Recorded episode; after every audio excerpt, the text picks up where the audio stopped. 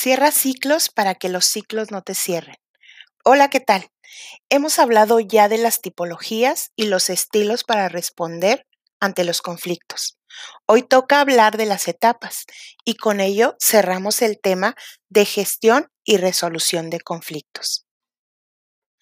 Antes de hablar de esas etapas, quiero hablar de dos aspectos importantes.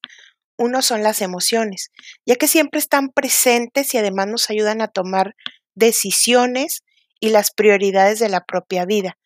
La segunda es la percepción, pues no solo percibimos el conflicto como una variedad de formas de ver el mundo, ya sabemos que cada persona reacciona de forma diferente ante cualquier evento o circunstancia, así que hacer conciencia de nuestra percepción y comprender que las personas tienen otra realidad distinta a la nuestra, nos lleva a generar intercambio de experiencias, para entonces aprender a ponernos en los zapatos del otro y tomar acuerdos que satisfagan a ambas partes. Es importante hablar de las etapas, pues para intervenir directamente sobre lo que sucede hay que tener claridad sobre el contexto. La primera etapa es el preconflicto, es el periodo en el que la incompatibilidad de objetivos puede generar tensión entre las partes que intervienen en el conflicto y no necesariamente es visible. Es justamente donde inician las diferencias. La segunda etapa es la confrontación. Aquí se da lo que se conoce como confrontación de metas. Cada parte lucha por alcanzar sus metas y sus métodos para lograrlo. Aquí la tensión puede crecer y las partes generan alianzas y acumulan fuerzas para el caso de una escalada violenta. Recordemos que existen muchos tipos de violencia. Por ejemplo, pueden ser físicas o psicológicas. La tercera es la crisis. Es el punto culminante del conflicto. En el caso de los grandes conflictos, este sería el momento de la guerra, por ejemplo Aquí la violencia se hace presente. Ambas partes no escuchan y no se comunican, dando lugar a las acciones ofensivas. La cuarta es el resultado.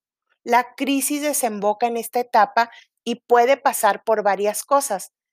Por ejemplo, las partes llegan a acuerdos con una solución que beneficia a ambas partes o bien alguna parte puede replegarse retirando sus demandas.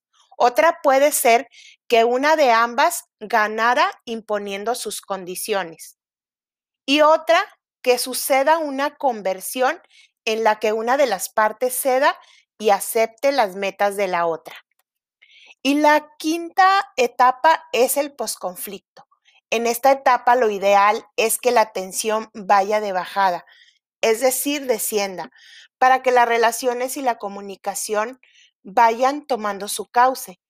Pero puede no suceder así, pues el resultado no ha dejado satisfechas las demandas o metas de las partes y el acuerdo no resolvió las causas profundas. Esta etapa puede ser la semilla desde la cual crezca un nuevo conflicto.